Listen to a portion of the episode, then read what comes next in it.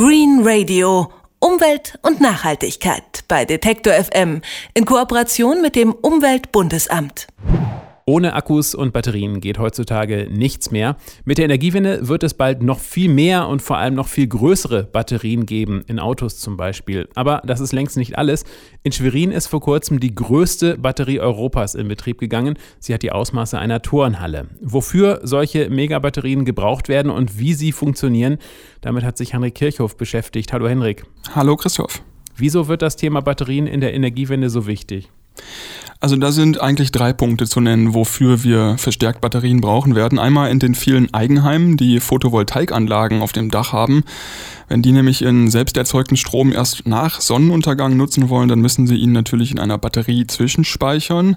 Den zweiten Punkt hast du gerade schon gesagt, Elektroautos brauchen natürlich Batterien. Und mit dem dritten Punkt kommen wir zu den ganz großen Batterien oder Batteriekraftwerken.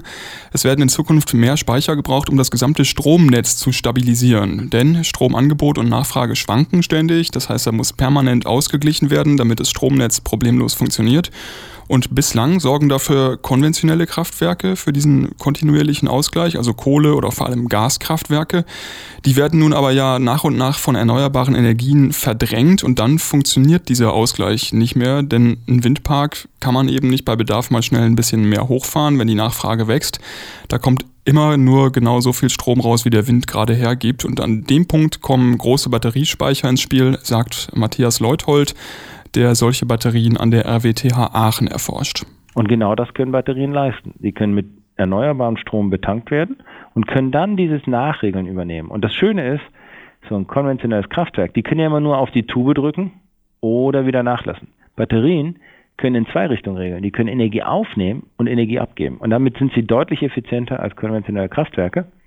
Und da wird auf jeden Fall eine Menge passieren für Batterien. Ja, das heißt also, Batterien sind am besten geeignet, wenn es um den schnellen Ausgleich von Angebot und Nachfrage im Stromnetz geht. Das nennt sich auch Primärregelleistung, wenn Netzschwankungen also innerhalb von maximal 30 Sekunden, also sofort ausgeglichen werden müssen. Und diese schnellen Reserven, die können Batterien auch besser bewerkstelligen als zum Beispiel Pumpspeicherkraftwerke, denn die sind dafür ein bisschen zu träge. Und wie funktionieren diese großen containerartigen Batterien? Also sind die genauso aufgebaut wie kleine Akkus im Laptop oder genauso aufgebaut, aber halt größer? Oder wie muss man sich das vorstellen? Also es sind nicht einzelne riesige Batteriezellen, sondern eher so viele kleine Batterien, die kompliziert verkabelt und dann eben zu einem Ganzen zusammengeschaltet sind. Grundsätzlich funktionieren die aber nach ähnlichen Prinzipien wie ein Akku im Laptop. Also es gibt auch da zum Beispiel Lithium-Ionen-Batterien, wie wir sie ja auch kennen vom Laptop oder Smartphone. Es sind aber auch andere Typen möglich, zum Beispiel unterschiedliche Formen von Bleibatterien. Da wird noch viel experimentiert, unter anderem eben auch an der RWTH Aachen. Da ist Matthias Leuthold Abteilungsleiter Netzintegration und Speichersystemanalyse und er hat mir gesagt, herauszubekommen, für welche Anwendung, welcher Batterietyp, welche Bauart da jeweils die richtige ist, das ist wirklich extrem kompliziert. Auf jeden Fall. Batterien sind insofern kompliziert, dass das Verständnis der Alterung, also der Frage, wie lange hält meine Batterie, da spielen elektrische Anforderungen eine Rolle, aber auch chemische Prozesse. Das ist ein komplexes Feld und deswegen ist es eine Wissenschaft. Es wäre keine Wissenschaft, wenn es sozusagen einfach nur wie Bauklötze aufeinander stöpseln ist. Dann lass uns das mal aufdröseln. Also welche Vor- und Nachteile haben die unterschiedlichen Typen dieser Großbatterien?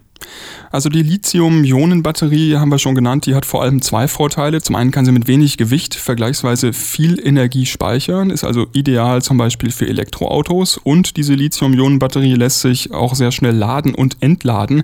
Die ist also auch da immer sinnvoll, wo man stationär sehr schnell Strom bereitstellen muss. Die Bleibatterien dagegen äh, werden zwar langsamer geladen und entladen, dafür sind sie günstiger, wenn man sehr große Strommengen speichern möchte. Und dann gibt's noch einen dritten Typ, äh, den man so aus dem Alltag überhaupt nicht kennt, nämlich Hochtemperaturbatterien. Die werden bei rund 300 Grad Celsius betrieben, was natürlich aufwendig ist.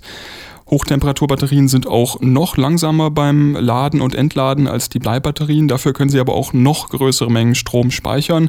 Also Fazit, es hängt äh, vom Einsatzzweck ab, welcher Typ der jeweils beste ist. An der RWTH Aachen versucht man deswegen sogar diese unterschiedlichen Typen in einem Batteriegroßspeicher zu kombinieren. So hat es mir Oberingenieur Matthias Leuthold erklärt. Wir haben hier sehr wohl bewusst ein System gewählt, was diese drei Technologien enthält, damit wir zum einen die miteinander vergleichen können und zum anderen denken wir dass man mit der Kombination von zwei Speichern Anwendungen günstiger, effektiver bedienen kann als mit einem Einzelspeicher.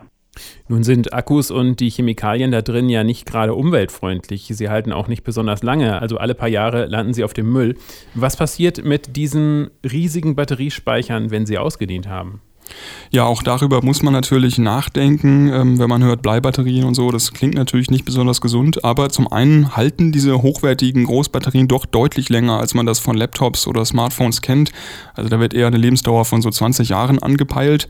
Und zum anderen hat Matthias Leuthold von der RWTH Aachen mir gesagt, äh, gerade die Bleibatterien lassen sich hervorragend recyceln, heute schon. Genauer gesagt, 99 Prozent ihres Materials lässt sich sogar in neuen Bleibatterien komplett wiederverwerten. Ein bisschen schwieriger ist das bei Lithium-Ionen-Batterien. Da lohnt es sich nämlich nicht immer, die zu recyceln, rein wirtschaftlich betrachtet. Das heißt, da wird noch viel dran geforscht, wie man auch das besser hinbekommt. Große stationäre Batteriespeicher gewinnen mit der Energiewende an Bedeutung. Henrik Kirchhoff hat uns erklärt, warum und wie sie funktionieren. Dankeschön dafür. Bitteschön. Green Radio Umwelt und Nachhaltigkeit bei Detektor FM in Kooperation mit dem Umweltbundesamt.